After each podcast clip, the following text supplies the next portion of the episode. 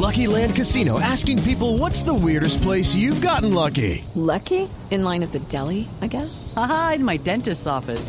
More than once, actually. Do I have to say? Yes, you do. In the car before my kids' PTA meeting. Really? Yes. Excuse me, what's the weirdest place you've gotten lucky? I never win and tell. Well, there you have it. You can get lucky anywhere playing at LuckyLandSlots.com. Play for free right now. Are you feeling lucky? No purchase necessary. Void where prohibited by law. 18 plus. Terms and conditions apply. See website for details.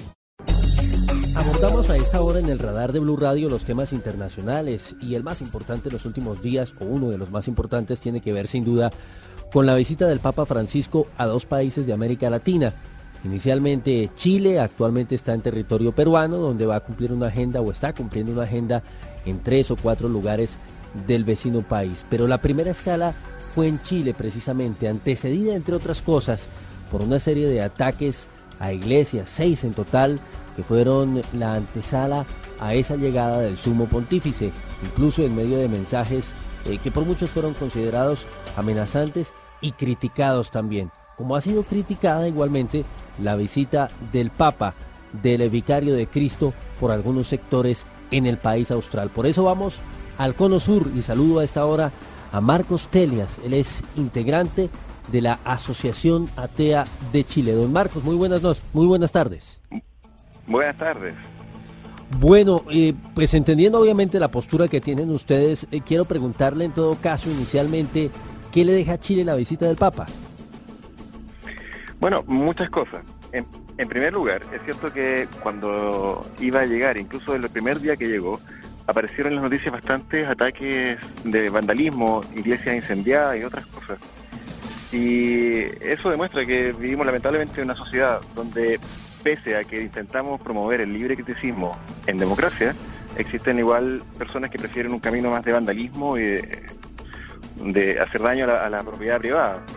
Eh, por lo menos Sociedad Atea, que es la institución que estoy representando, condenó esos ataques, esperamos que sean algunos grupos pequeños y extremistas. Eh, ah, o sea, son, son cosas que son bien lamentables porque hay otros caminos mucho más válidos para hacer oír el criticismo de, en contra de esta institución que representa el Papa. ¿Eso qué es? ¿Intolerancia Ahora, o es la postura de una porción grande del país que no está de acuerdo con no, la Iglesia Católica o con el Papa? No, lo, lo dudo.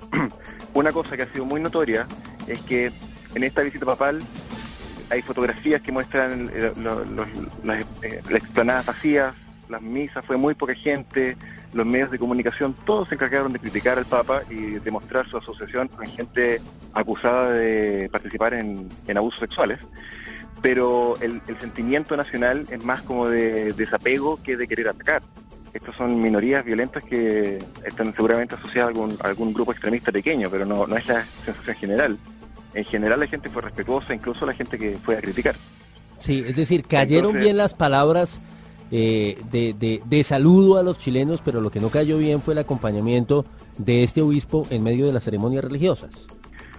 Sí, mira, la sensación fue, cuando él habló, mucha gente aplaudió, pero mirando en perspectiva y considerando todo lo que fue toda su visita en, en Chile, de sido muy poca gente. Todos los, sus otros eventos se vieron marcados por una muy baja asistencia, un núcleo de la gente más conservadora católica, y, y, las grandes masas que se veían, por ejemplo, cuando vino Juan Pablo II, no, no estuvieron. Estaba todo, hay fotografías, incluso tú ves los discursos de las misas que ofició, hay fotografías que muestran los lugares vacíos.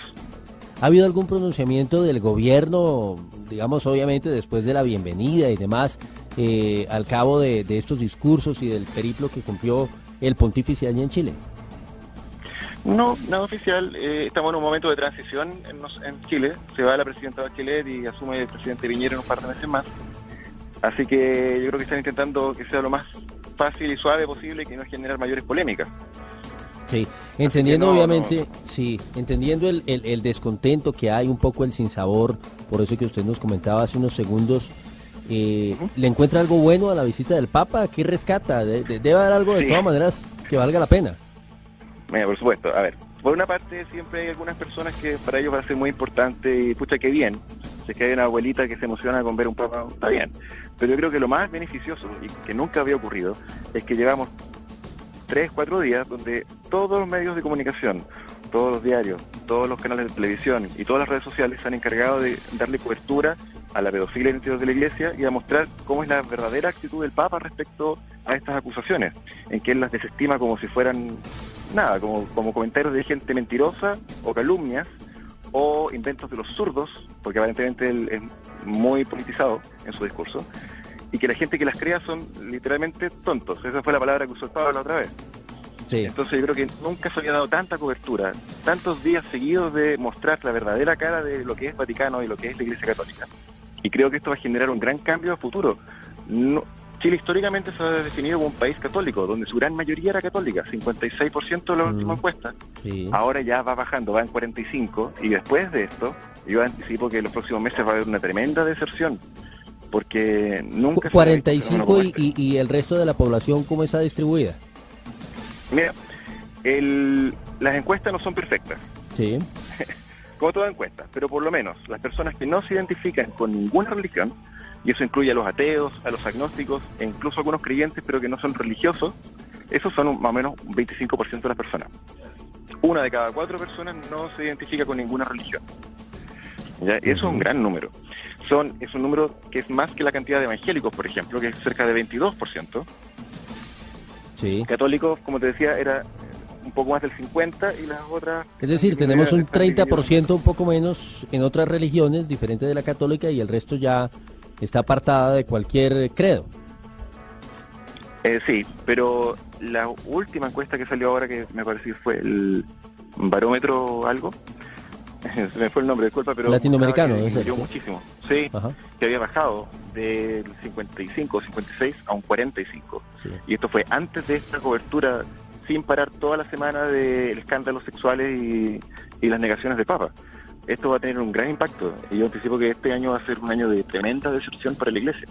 Bueno, si yo le pregunto si, si le encuentra algo bueno, ya, ya me dijo obviamente de la visita y bueno, que sirvió para destapar la olla podrida de los abusos y todas esas cosas, pero hablando en, en, en, Plata Blanca, algo bueno de Jorge Mario Bergoglio, del Papa, del Papa Francisco, ¿qué, ah, qué, rescata? Em, no, no, no, no mucho, yo, yo no lo considero una persona tan honesta, obviamente hizo algunas cosas de rigor que tenía que hacer para la cámara de, televisión, como dar el discurso de la vergüenza que dio los primeros minutos cuando llegó a Chile, y una visita que hizo a la cárcel de mujeres, que son aparentemente eso sí fue más o menos bueno, no tan centrado en las cámaras de televisión. Sí.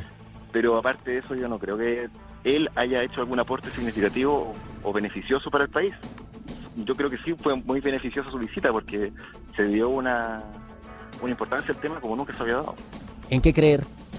Eh, ¿Me estás preguntando en qué cosa creer? Sí, ¿en qué creer? ah, bueno.